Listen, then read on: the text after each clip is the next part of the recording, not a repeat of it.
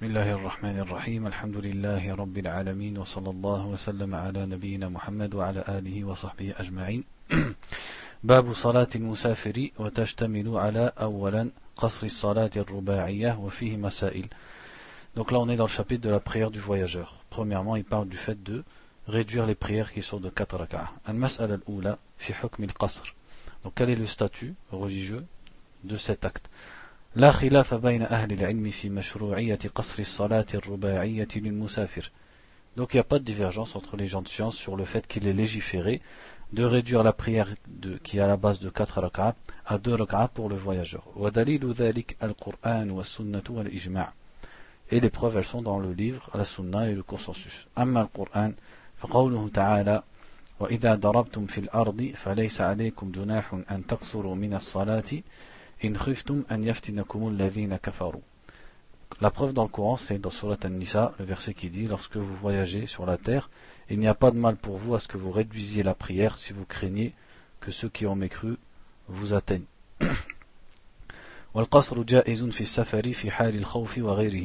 Mais le fait de réduire la prière, c'est légiféré et c'est permis quand on est en voyage, que ce soit en situation de peur ou pas. C'est-à-dire parce que le verset pourrait laisser se entendre que c'est que quand on a peur. Parce qu'il dit, si vous craignez que ceux qui, qui ont mécru, vous, yaftinakum, c'est-à-dire, ils vous causent un, un méfait. فقد قال النبي صلى الله عليه وسلم لما سئل عن القصر وقد أمن الناس صدقة تصدق الله بها عليكم فاقبلوا صدقته رواه مسلم Parce que le prophète sallallahu alayhi wa sallam, ça c'est le hadith de Omar que vous connaissez, quand quelqu'un il a demandé à Omar pourquoi C'est-à-dire, euh, on peut refaire la prière en deux alors que les gens, ils ont, ça y est, on a la sécurité.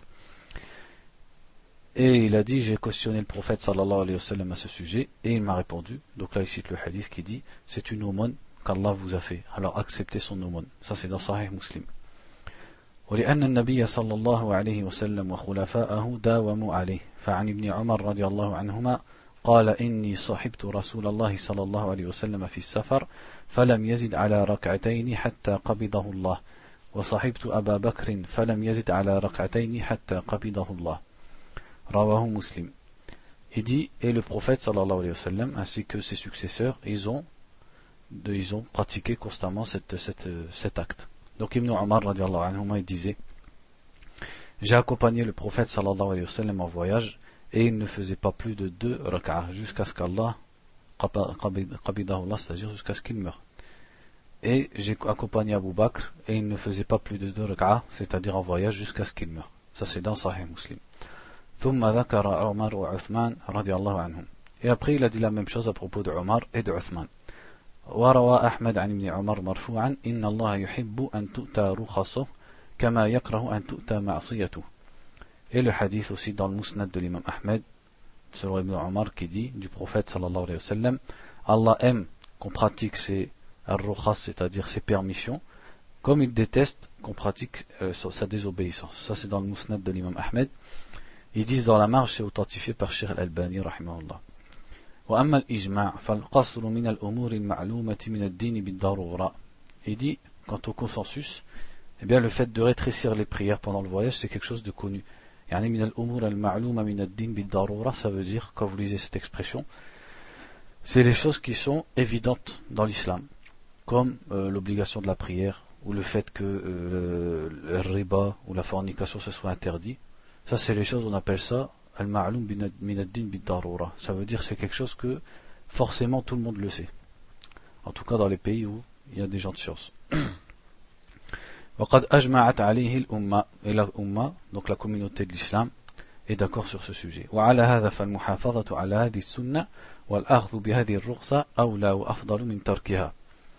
il dit et donc selon ce que vient d'expliquer le fait d'être assidu à cette sunna et de prendre cette permission d'Allah c'est mieux que de la déléser jusqu'à ce que certains des gens de science ont détesté le fait de faire kataraka dans le voyage. وذلك لشدة مداومة النبي صلى الله عليه وسلم وأصحابه على هذه السنة وأن ذلك كان هدي المستمر الدائم Et il dit parce que le prophète sallallahu alayhi wa sallam continuellement il pratiquait ça ainsi que ses compagnons et c'était ce qu'il faisait el mustamir, c'est-à-dire c'est ce qu'il faisait perpétuellement. Il n'avait pas été rapporté qu'il a fait le contraire de ça. la deuxième question في تحديد الصلاة التي يجوز فيها القصر الصلاة التي يجوز فيها القصر هي الصلاة الرباعية وهي صلاة الظهر والعصر والعشاء donc il dit la prière qu'on a le droit de rétrécir quelle est, quelle est-elle c'est la prière de 4 rak'a donc الظهر العصر et l'isha ولا تقصر صلاة الصبح ولا المغرب إجماعا et par consensus des savants donc la prière du subh et du maghrib elle ne on les rétrécit pas لفعله صلى الله عليه وسلم وأصحابه من بعده ولقول عبد الله بن عباس رضي الله عنهما فرض الله الصلاة على لسان نبيكم في الحضر أربعا وفي السفر ركعتين فدل على أن الرباعية هي المقصودة Il dit et aussi parce que c'est ce qui est retiré des actes du prophète sallallahu alayhi wa sallam et de ses compagnons et le hadith, la parole d'Abdullah ibn Abbas radiallahu anhuma donc là c'est un athar qui dit c'est Abdullah ibn Abbas lui-même qui dit ça Allah a obligé c'est-à-dire farada il a imposé ou il a obligé la prière sur la, sur la langue de son prophète, c'est-à-dire par la bouche de son prophète, de 4 raka'a fil hadar, c'est-à-dire quand on est chez soi, et de 2 raka'a en voyage. Ce qui prouve que ce qui est voulu par là, c'est celle qui est de 4 raka'a. C'est-à-dire qu'on va rétrécir à 2 raka'a en voyage. Cette parole, elle est dans Sahih Muslim. المسألة الثالثة في حد السفر الذي تقصر فيه الصلاة ونوعه Ici, on peut, on peut mentionner juste une petite faïda, par rapport à la parole d'Ibn Abbas. Quand est-ce que, dans une parole d'un compagnon, c'est-à-dire, il dit pas le prophète a dit, quand, des fois, ça a le jugement de Mawqouf. Mawqouf, ça veut dire c'est, un acte d'un compagnon, une parole d'un compagnon. C'est l'opinion d'un compagnon. Et quand est-ce que ça a le, jugement du marfou' Marfou' ça veut dire ce qui est rattaché au prophète sallallahu alayhi wa sallam. Notamment quand il parle des choses que, c'est-à-dire il n'y a pas d'ijtihad dedans. En fait, c'est tout ce qui donne sur la notamment. Si c'est une sifa par exemple. Par exemple, quand euh, Abdullah ibn Abbas il a dit Al-Kursiyu mawdi'ul qadamain, c'est-à-dire Al-Kursi, c'est l'endroit où Allah met ses deux pieds. Ah, ibn Abbas, il, ne peut pas avoir la révélation pour dire ça. Donc on sait qu'il le tient forcément du prophète. C'est-à-dire sa parole, on peut la mettre dans les hadiths marfou'a, c'est-à-dire les hadiths rattachés au prophète. Ou alors si un compagnon il dit, ça je vais, vais pas tout vous dire, je, je retiens pas tout, mais je vous dis, Inch'Allah, des exemples, ça peut servir quand vous lisez. Si par exemple un compagnon il dit, nous faisions, nous faisions telle et telle chose. Ce qui veut dire par là, c'est-à-dire à, l'époque du prophète sallallahu alayhi wa sallam. Et s'il ne mentionne pas que le prophète l'a interdit, ça veut dire qu'il le faisait et que c'était permis, et que le prophète l'a pas interdit. Donc là aussi, ça ça a le jugement du marfou'. Pourquoi? Parce que le prophète était présent, il a eu connaissance de ça, même s'il n'a pas eu connaissance de ça, Allah en a eu connaissance. Et le prophète est vivant et il n'y a pas de révélation qui est descendue pour. Donc on peut le mettre dans le prisme de, de Al-Marfoua.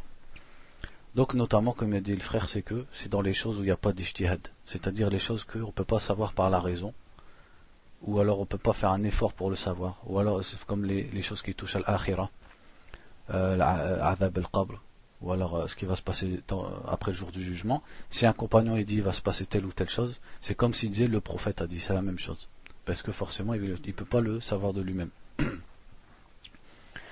Donc là par exemple c'est une parole d'Ibn Abbas, mais regardez l'indice dans, cette parole, c'est quand il a dit Allah a imposé la salat par la bouche du prophète. ala Si on traduit littéralement, ça veut dire sur la langue du, du prophète. Donc là ça a quel jugement? Est-ce que c'est une parole d'Ibn Abbas? Non. Ça devient, c'est une parole d'Ibn Abbas, mais ça a le jugement d'une parole du prophète. Parce qu'il dit que ça, ça vient de la bouche du prophète.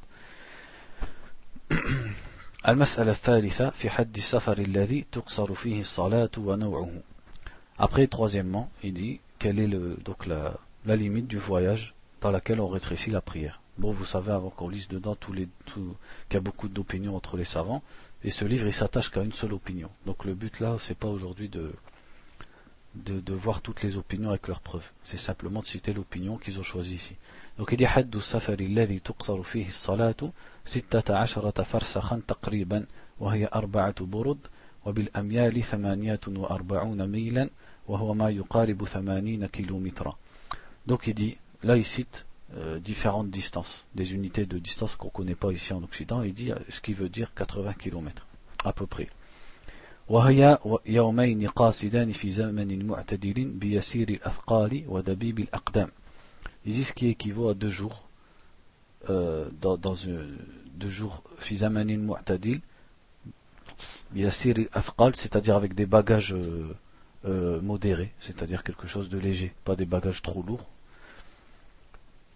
c'est l'équivalent d'une durée d'un voyage qu'on ferait en deux jours quand on est à pied وسمى النبي صلى الله عليه وسلم يوما وليلة سفرا et le prophète il a nommé un jour et une nuit il a appelé ça safar il a appelé ça voyage وكان ابن عباس وابن عمر يقصران ويفطران في أربعة برد وهي ستة عشر فرسخا et Abdullah ibn Abbas et Abdullah ibn Omar radiallahu anhuma il faisait le, le c'est-à-dire il rétrécissait les prières en deux rak'ah quand il voyageait à une distance de 4 burud ce qui équivaut à 16 farsakh ce qui équivaut à peu près à 80 km وأما نوعه فهو السفر المباح Quant à, la sorte de voyage dans laquelle c'est légiféré, c'est le voyage qui est licite.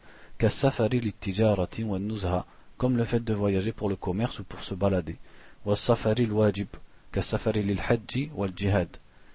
Ou alors le voyage qui est pas seulement licite mais qui est obligatoire, comme le voyage qui est pour le pèlerinage ou pour le djihad.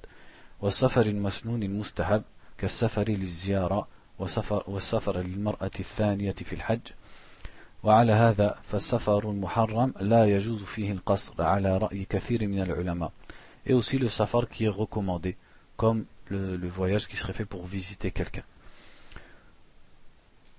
et il dit donc que, euh, que euh, le voyage qui est interdit on n'a pas le droit de rétrécir les prières dedans selon l'opinion de beaucoup de ulama donc ils disent puisque comme c'est un voyage qui est à la base interdit on ne peut pas y appliquer les jugements de, les jugements de la prière, le jugement d'un voyage qui, a, qui est légiféré.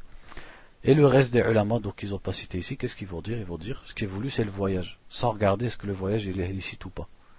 Ça rappelle une question qu'on avait déjà vue, c'est quand ils disaient, le rouf, le fait que tu mettes une chaussette que tu as volée, par exemple qui est illicite, eh ben, tu peux pas essuyer dessus. Ça, c'est un avis. Ils disent parce qu'à la base, elle ne devrait pas être sur ton pied. Donc si elle ne devrait pas être sur ton pied, ben, comment tu peux essuyer dessus? Et d'autres ils disent quoi? Ils disent, ils disent bah non, ce qui est demandé c'est d'essuyer sur le khouf. T'as un khouf, t'essuies dessus. Après qu'il soit volé ou pas, ça c'est une autre question. C'est-à-dire ça c'est des divergences à propos de, euh, c'est-à-dire chez les ulama, qui ne concerne pas l'adoration en elle-même, mais un détail de l'adoration. المسألة الرابعة هل يقصر هل يقصر من نوى الإقامة؟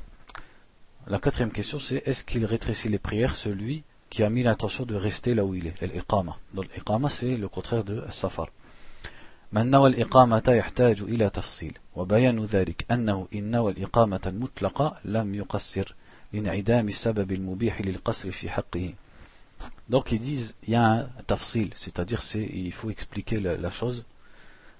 Il n'y a pas un seul cas, il y a plusieurs cas. Ils disent, celui qui a eu l'intention de rester de façon mutlaqa, c'est-à-dire absolue.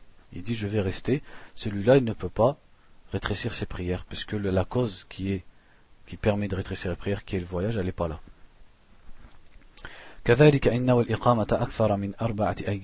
ou alors celui qui décide de rester plus de quatre jours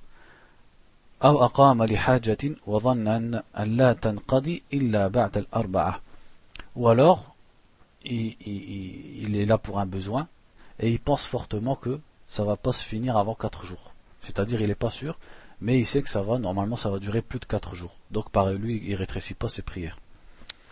لأن النبي صلى الله عليه وسلم أقام بمكة فصلى بها 21 صلاة يقصر فيها وذلك أنه أنه قدم الصبح رابعة عليكم السلام فأقام إلى يوم التروية فصلى الصبح ثم خرج Donc ils disent ici, le prophète sallallahu alayhi wa sallam, quand il est venu à Mecca, il a prié 21 prières qu'il a rétrécies.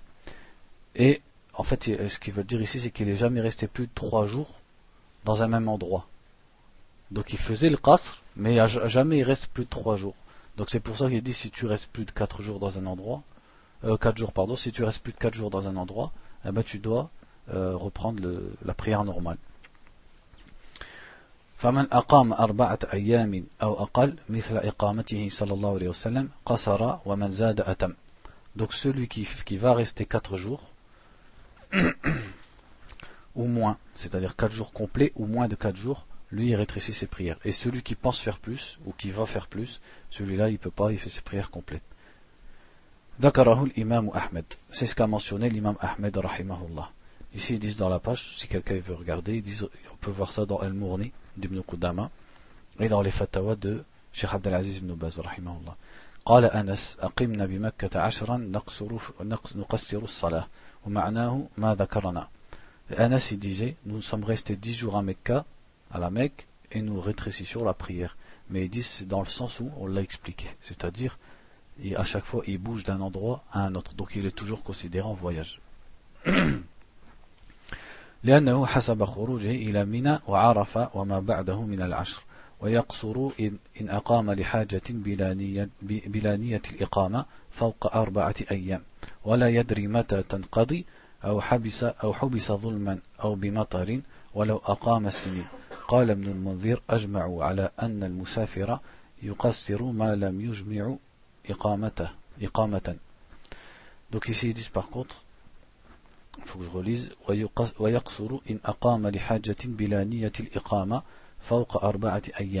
Il dit si il reste dans un endroit, mais sans avoir l'intention de rester plus de 4 jours, et pour un besoin, là il fait, donc là c'est conforme à ce qu'on a lu jusque maintenant, mais il ne sait pas quand est-ce que son besoin va se finir. Donc la différence avec le premier cas c'est quoi? C'est que dans le premier cas, il pense, c'est-à-dire c'est un van rajih, c'est-à-dire il pense fortement, il n'est pas sûr à 100%, mais que son besoin, il va, prendre plus de 4 jours. Celui-là, il vient, il a un besoin déterminé, il ne sait pas quand est-ce que ça va finir. Celui-là, il, il, peut euh, faire le qasr. Ou alors quelqu'un qui a été retenu par injustice ou à cause de la pluie. Ces trois-là, ils restent, même si c'est des années, tant qu'ils n'ont pas fini ce qu'ils ont à faire, ou alors qu'ils n'ont pas été libérés, ou alors que la pluie ou le temps qui les retient dans l'endroit, il s'est pas fini, ils restent à faire leur deux au lieu de quatre, même pendant des années. المسألة الخامسة الحالات التي يجب على المسافر فيها إتمام الصلاة Cinquièmement, donc, les situations dans lesquelles il est obligatoire aux voyageurs de compléter les prières en quatre rak'ah. هناك صور وحالات تستثنى من جواز القصر في السفر منها أولا إذا تأمى المسافر بمقيم فيلزمه الإتمام لقوله صلى الله عليه وسلم إنما جعل الإمام ليتم به ولقول ابن عباس رضي الله عنهما لما سئل عن الإتمام خلف المقيم تلك سنة أبي القاسم Première chose, ici c'est euh, quand est-ce que le voyageur, c'est-à-dire à des exceptions, où il doit prier quatre rak'ah, alors qu'à la base il peut en faire que deux.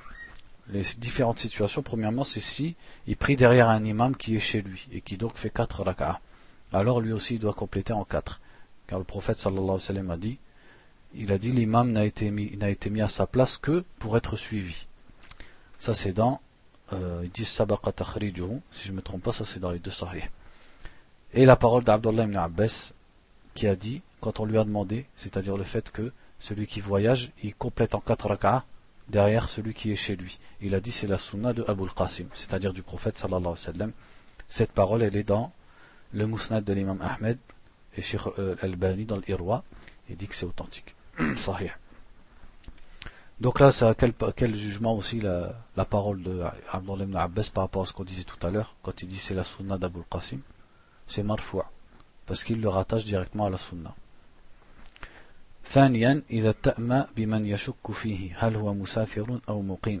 فإذا دخل في الصلاة خلف إمام ولا يدري أهو مسافر أو مقيم كان يكون في المطار ونحوه فإنه يلزمه الإتمام لأن القصر لا بد له من نية جازمة أما مع التردد فإنه يتم. Si il rentre dans la prière derrière un imam dont il ne sait pas s'il est voyageur ou s'il est chez lui. Comme ils disent, par exemple, ça peut arriver dans un, dans un aéroport, parce que tu as des gens qui sont là, ils travaillent, et d'autres, ils sont en voyage. Il dit alors, il fait quatre rak'ah, parce que le fait de rétrécir la prière en deux, elle a besoin d'une, d'une certitude et d'une, d'une attention claire et déterminée. Si tu peux pas avoir cette certitude, alors tu dois rester sur quatre rak'ah. ثالثا إذا ذكر صلاة إذا إذا ذكر صلاة حضر في السفر Troisième, troisième cause, c'est quand il se rappelle d'une prière qu'il aurait dû faire chez lui, alors qu'il est en voyage. كرجل مسافر وفي أثناء سفره تذكر أنه صلى الظهر في بلده بغير وضوء أو تذكر صلاة فائتة في الحضر Comme par exemple un homme qui sera en voyage et il se rappelle que la prière du Dhuhr quand il était chez lui, avant de voyager, il l'a fait sans ablution. Ou alors il a euh, une prière, il a manqué une prière. Par exemple, il avait dormi et après il a oublié de la faire. Donc là, il doit la faire complète. Pourtant, il est en voyage parce que c'est une prière qu'il aurait dû faire chez lui. لقوله صلى الله عليه وسلم من نام عن صلاة أو نسيها فليصليها إذا ذكرها Dans le hadith, il est dit, celui qui dort et qui rate une prière ou qui oublie une prière, qu'il la fasse quand il s'en rappelle. Ça, c'est dans les deux sahih. Ce hadith, qu'est-ce qu'il veut dire C'est-à-dire, on en profite pas seulement dans ce chapitre, c'est que le temps de la prière, pour quelqu'un de normal, c'est les temps qui sont déterminés dans le hadith de euh, Abdullah ibn Amr ibn al-As. C'est-à-dire le temps du Fajr, le temps du Dhuhr, etc. Et, mais celui qui oublie une prière, ou alors qui dort et le, sommeil il le, il, le vint et il perd, connaissance dans son sommeil, à tel point qu'il ne se réveille pas pour la prière, c'est-à-dire, lui, il n'avait pas l'intention, c'est de ça qu'on parle, il n'avait pas l'intention de dormir et de dépasser le temps de la prière. Un exemple, on peut donner, il met le réveil, et il y a une panne de courant, le réveil s'éteint. Donc là, il va dormir, il va rater, il va se réveiller à 10 heures, il a raté le sobh, par exemple. C'est sorti de son heure. C'est de ça qu'on parle. C'est-à-dire quelqu'un qui a dormi, mais involontairement, il est sorti de l'heure de la prière. Comme c'est arrivé d'ailleurs au prophète, alayhi wa sallam, et à ses compagnons. Alors, ces deux-là, euh, dans leur cas eux et leur situation, en ce qui les concerne, l'heure de la prière, c'est quand il se réveille. Et pour celui qui a oublié, c'est quand il se rappelle. Là, il doit prier. Après, est-ce qu'il doit prier tout de suite ou est-ce qu'il a le temps? Si on revient au hadith du sujet, donc le hadith d'Abu Qatada quand il raconte, que le prophète sallallahu alayhi wa sallam, donc ils étaient en voyage, et Abu Huraira aussi il a raconté ce hadith, comme quoi ils étaient en voyage, et ils se sont endormis et ils se sont réveillés qu'une fois que le soleil il était levé. Et la première personne à s'être réveillée, c'était Abu Bakr, ensuite Omar. Et eux, ils, ils disent, ils n'osaient pas réveiller le prophète. Jusqu'à ce que Omar, lui, il, ose et il fasse la veine à côté du prophète. Et le prophète, sallallahu alayhi wa sallam, quand il a vu ça, il a dit, c'est-à-dire, entre guillemets, bougez. Faites, prenez vos bagages et, on, on se déplace d'ici, de cet endroit. Et seulement après avoir bien avancé avec les chameaux, ils se sont posés, ils ont fait les qama, ils ont fait les deux rak'ah du fajr, ils, euh, pardon, ils ont fait l'adhan, les deux rak'ah de la sunna, les qama et la prière obligatoire, comme, comme ils faisaient tous les jours. Donc des ulama ils disent vis-à-vis du fait qu'il a avancé, il n'a pas prié tout de suite. Ça veut dire que si par exemple toi tu te réveilles après la asr, tu as raté le tu t'es pas obligé de prier tout de suite, as juste que, c'est-à-dire tu as le temps pour prier, tu peux prier maintenant comme dans une demi-heure. D'autres ils disent non, il prie tout de suite, parce que si le prophète a bougé, c'est pour une raison qu'il a montré dans le hadith, c'est parce qu'il a dit hadarahu shaitan.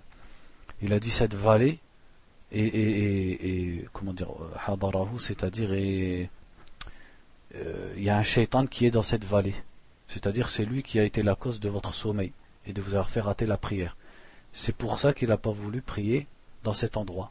Comme par exemple, notamment, pour comprendre, il interdisait de prier dans les endroits où il reste les, enclos des chameaux. Et il a dit parce que c'est un endroit où il y a les shayatines.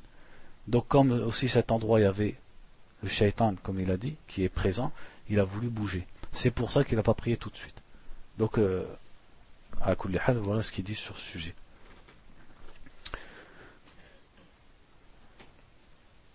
رابعا إذا أحرم المسافر بصلاة يلزمه إتمامها ففسدت وأعادها.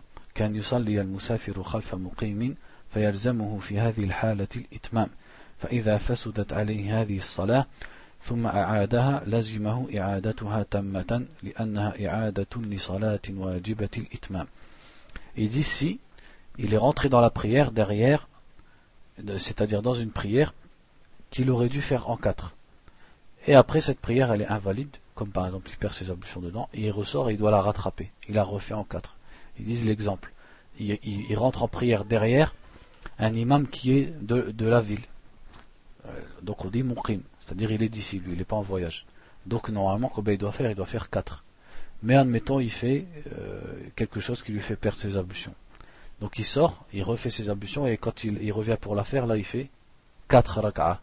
Parce qu'à la base, il a fait l'ihram takbiratul ihram dans cette prière, donc c'est cette prière qu'il doit rattraper, il doit la compléter. خامسا إذا نوى المسافر الإقامة المطلقة أو الاستيطان إذا نوى المسافر الإقامة المطلقة في البلد الذي سافر إليه دون أن يقيد ذلك بزمن معين أو عمل معين. وكذلك إذا نوى اتخاذ هذه البلد وطنا له فإنه يلزمه إتمام الصلاة لأنه قد انقطع حكم السفر في حقه. فإذا قيد السفر بزمن معين ينتهي أو عمل ينقضي فإنه مسافر يقصر الصلاة Le cinquième et dernier cas, c'est si il a l'intention de rester, l'iqama, ou alors de devenir l'istitan, c'est-à-dire de devenir quelqu'un du pays. Donc ils disent, quand celui qui voyage a l'intention de rester, mais c'est une intention, entre guillemets, absolue, non conditionnée, il dit, ça y est, je reste là. Dans le, dans le pays dans lequel il vient de voyager, sans qu'il le conditionne par un temps précis ni par une action précise.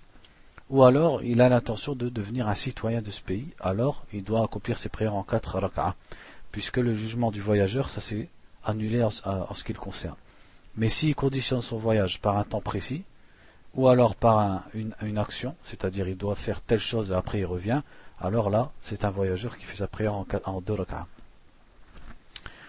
ثانيا الجمع بين الصلاتين وفيه مسائل المسألة الأولى في مشروعية الجمع بين الصلاتين ومن يباح له ذلك La deuxième question, c'est le fait de regrouper deux prières.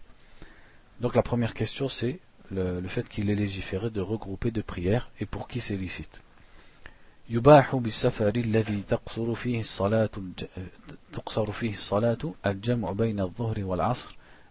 والعشاء Il dit donc qu'il est légiféré dans un voyage dans lequel on peut rétrécir ses prières, de regrouper le Dhuhr avec le Asr, ou alors le Maghrib avec, avec l'Aïcha, dans le temps d'une des deux prières. C'est-à-dire, si on veut faire Dhuhr et l'Asr ensemble, on a du Dhuhr jusque Maghrib. Et si on veut faire le Maghrib avec l'Aïcha, on a du Maghrib jusqu'à la fin du temps de l'Aïcha. لحديث معاذ أن النبي صلى الله عليه وسلم كان في غزوة تبوك إذا ارتحل قبل, زي قبل زيغ الشمس أخر الظهر حتى يجمعها إلى العصر يصليهما جميعا وإذا ارتحل بعد زيغ الشمس صلى الظهر والعصر جميعا ثم سار وكان يفعل مثل ذلك في المغرب والعشاء Donc il dit ici le hadith de Mu'adh radiallahu an, il dit le prophète sallallahu alayhi wa sallam quand il était dans la bataille de Tabouk, s'il partait avant que le, que le soleil penche, C'est quoi Qu'est-ce que ça veut dire le soleil penche? C'est l'heure de quoi? C'est l'heure du Dhuhr. On avait expliqué le zénith, quand le soleil est au zénith, là c'est c'est une heure d'interdiction. On n'a pas le droit de prier. Et quand le soleil commence à pencher, on appelle ça zawal, là c'est l'heure du dhuhr. Et entre les deux, il y a à peu près un quart d'heure. Donc ici, il partait avant que le soleil ne penche, c'est-à-dire avant l'heure du dhuhr, il retardait le dhuhr et il l'a regroupé avec l'asr et ils les priaient ensemble. Et s'ils partaient après que le soleil soit penché, épanché, c'est-à-dire après l'heure du Dhur, ils priaient d'abord le Dhuhr et l'Asr ensemble et ensuite seulement ils partaient. Et ils faisaient la même chose pour ce qui concerne Al-Maghrib et l'Aïcha. Ça c'est dans les Sunan, notamment Abu Daoud et Tirmidhi et authentifié par Sheikh Al-Albani. وسواء أكان سائرا أم نازلا لأنها رخصة من رخص السفر فلم يعتبر فيها وجود السير كسائر رخصه il dit, et ça, on ne regarde pas si la personne, elle est descendue. C'est-à-dire si par exemple elle est descendue sur une aire de repos et elle se repose un peu, ou si elle est en voyage. C'est-à-dire elle est encore sur la route. Ou si elle est descendue pour, par exemple, dormir ou se reposer. Dans les deux cas, elle peut regrouper. En fait, il dit ça, il souligne ça, c'est parce que certains ulama, dit ça, c'est que si il est sur la route et il s'arrête pour prier. Mais les hadiths, ils sont généraux. إلا أن الأفضل للنازل عدم الجمع لأن النبي صلى الله عليه وسلم لم يجمع بمنى وقد كان نازلا Il dit mais le mieux pour celui qui est nazil, c'est-à-dire il est euh, stoppé dans son voyage. Donc par exemple, tu dois aller à euh, telle ville où tu vas voyager. Et tu vas voyager donc moins de 4 jours. Sur la route, tu es sa'ir. Donc là, tu fais le jam' comme tu veux, sans problème quand tu es arrivé à, cette ville, tu es nazil. C'est-à-dire, ça y est, t'es arrivé. Mais t'es moussafir encore. Tu fais le qasr parce que tu restes moins de 4 jours, conformément à ce qu'on a lu dans le livre. Donc là, tu es nazil. Donc est-ce que le nazil, donc différent du sa'ir qui est sur la route, le nazil, celui qui est arrivé, mais qui est quand même voyageur, est-ce qu'il peut regrouper? Là, il y a une divergence. Mais ils disent, il peut regrouper, parce que les hadiths, ils n'ont pas fait de différence. Même si le mieux, pour le nazil, c'est-à-dire celui qui est là, qui est arrivé, c'est de, faire les prières à l'heure. Parce que le prophète, sallallahu alayhi wa sallam, quand il était à Mina, donc c'était un voyage, il faisait ses prières à l'heure. Il les faisait en deux, mais il les faisait à l'heure. C'est-à-dire, ils disent c'est le mieux. Hein. C'est pas, c'est pas interdit de les regrouper.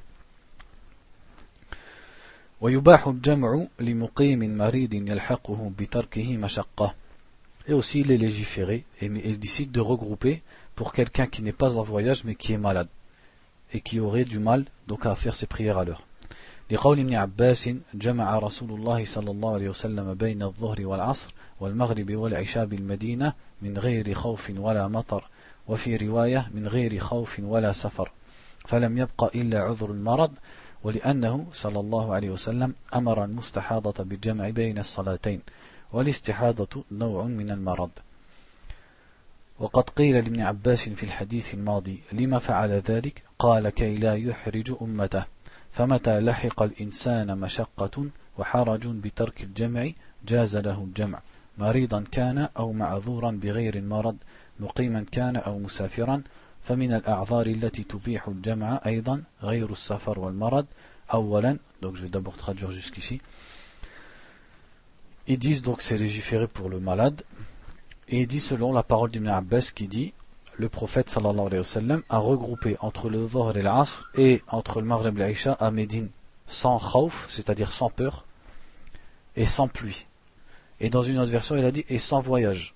Donc c'est-à-dire il n'a pas fait ça ni pour le voyage, puisque le voyage on peut regrouper, ni pour la pluie qui permet aussi de regrouper, ni pour la peur qui permet aussi de regrouper. Donc ils disent ici la seule excuse qui reste c'est la maladie. Ce, ce, ce hadith, il est dans euh, Sahih Muslim. Et aussi parce que le prophète sallallahu alayhi wa sallam, il a ordonné à Al-Mustahada, la femme qui a du sang en dehors de ses règles, de regrouper la prière. C'est-à-dire, ça c'est dans le hadith, il y a beaucoup de hadiths qui parlent de Mustahada, notamment dans le hadith de Hamna bin Jahsh, quand il lui a dit, en fait il lui a orienté à deux choses, soit de faire ses prières à l'heure, et elle fait les ablutions à chaque, à chaque euh, prière, soit de regrouper les prières et de faire le rousl à chaque fois. C'est-à-dire ça lui fait trois rousles dans la journée. Donc c'est pas un rousl obligatoire puisqu'il ne l'a pas obligé. Si elle veut, elle fait elle sans rousl, elle fait ses prières, mais elle les fait à l'heure. Si elle fait le rousl, elle regroupe ses prières. Et ils disent l'istihada, le sang qui sort en dehors du temps des règles, c'est une sorte de maladie. Donc ce qui prouve que la maladie, elle permet de regrouper.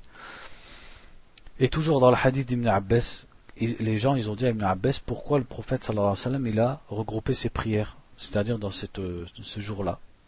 C'est-à-dire qu'il raconte qu'Ibn Abbas que le prophète sallallahu alayhi wa sans cause, il a regroupé les prières. Ils lui dit alors pourquoi il a fait ça? Il a dit, il a dit afin de ne pas gêner sa communauté. C'est-à-dire leur mettre quelque chose de lourd et, une gêne. Donc il dit, ils disent ici, donc quand l'être humain est touché par une difficulté, s'il ne regroupe pas ses prières, alors il lui est légiféré et permis de regrouper qu'il soit malade ou excusé sans être malade, qu'il soit en voyage ou pas. Et ils disent ici maintenant, ils vont citer trois sortes de euh, d'excuses. Ils disent أولا المطر الكثير الغزير الذي يبل الثياب ويلحق المكلف بسببه مشقة. Ils disent la pluie, la pluie abondante qui mouille les vêtements et qui, est, qui cause un mal, un, un mal à, à la personne. الوحل والطين وذلك إذا كان يشق على الناس بسببه المشي euh, Al-Wahl, je sais pas ce que c'est. Quelqu'un ici, parce que j'ai pas lu le cours avant de venir cette fois. Non. At-tin, c'est le, enfin, en fait, ce que je comprends ici, c'est la boue, en fait. C'est-à-dire après la pluie, la boue, ils disent ici, parce que At-tin, c'est le, comment ça s'appelle? C'est l'eau qui est mélangée à, à la terre, c'est-à-dire l'argile, comme il a dit le frère. Ils disent qui empêche les personnes de marcher. Enfin, c'est pas qui empêche, mais ça fait une difficulté aux personnes de marcher à cause de cette boue. ثالثا الريح الشديدة الباردة التي تخرج عن العادة وغير ذلك من الأعذار التي يلحق بالمكلف مشقة إذا ترك الجمع معها Et la troisième question, c'est un vent violent et froid qui est hors, euh, hors de l'ordinaire. Il dit encore d'autres excuses, c'est-à-dire c'est pas c'est pas des excuses mahsoura, c'est-à-dire c'est pas seulement ces excuses-là. Ils disent mais toutes sortes d'excuses qui peuvent causer un malheur à la personne s'il ne regroupe pas ses prières. Notamment, donc comme l'été va arriver, c'est sur ça qu'ils se basent les ulama qui disent qu'on a le droit de regrouper les prières l'été, même tous les jours. Euh, c'est-à-dire entre le Maghreb et l'Aïcha. C'est-à-dire que les mosquées qui font ça, en fait, ils font pas une faute. Euh, c'est un ishtihad qui qui qui existe chez des ulama al sunnah wa jama'a, notamment chez al-Uthaymin. Et autrefois, le frère, il quand j'en avais parlé, il m'a rappelé que ça c'est présent même dans les fatawa, celui qui l'a chez lui, les fatawa écrites de Sheikh al dans euh, ça doit être dans le awqat, c'est ça, c'est dans le, dans les, chapitres des heures des prières, il, mentionne ça. Il mentionne que, donc dans les pays où les nuits sont trop courtes, ils peuvent regrouper la prière, le Maghreb et l'Aïcha.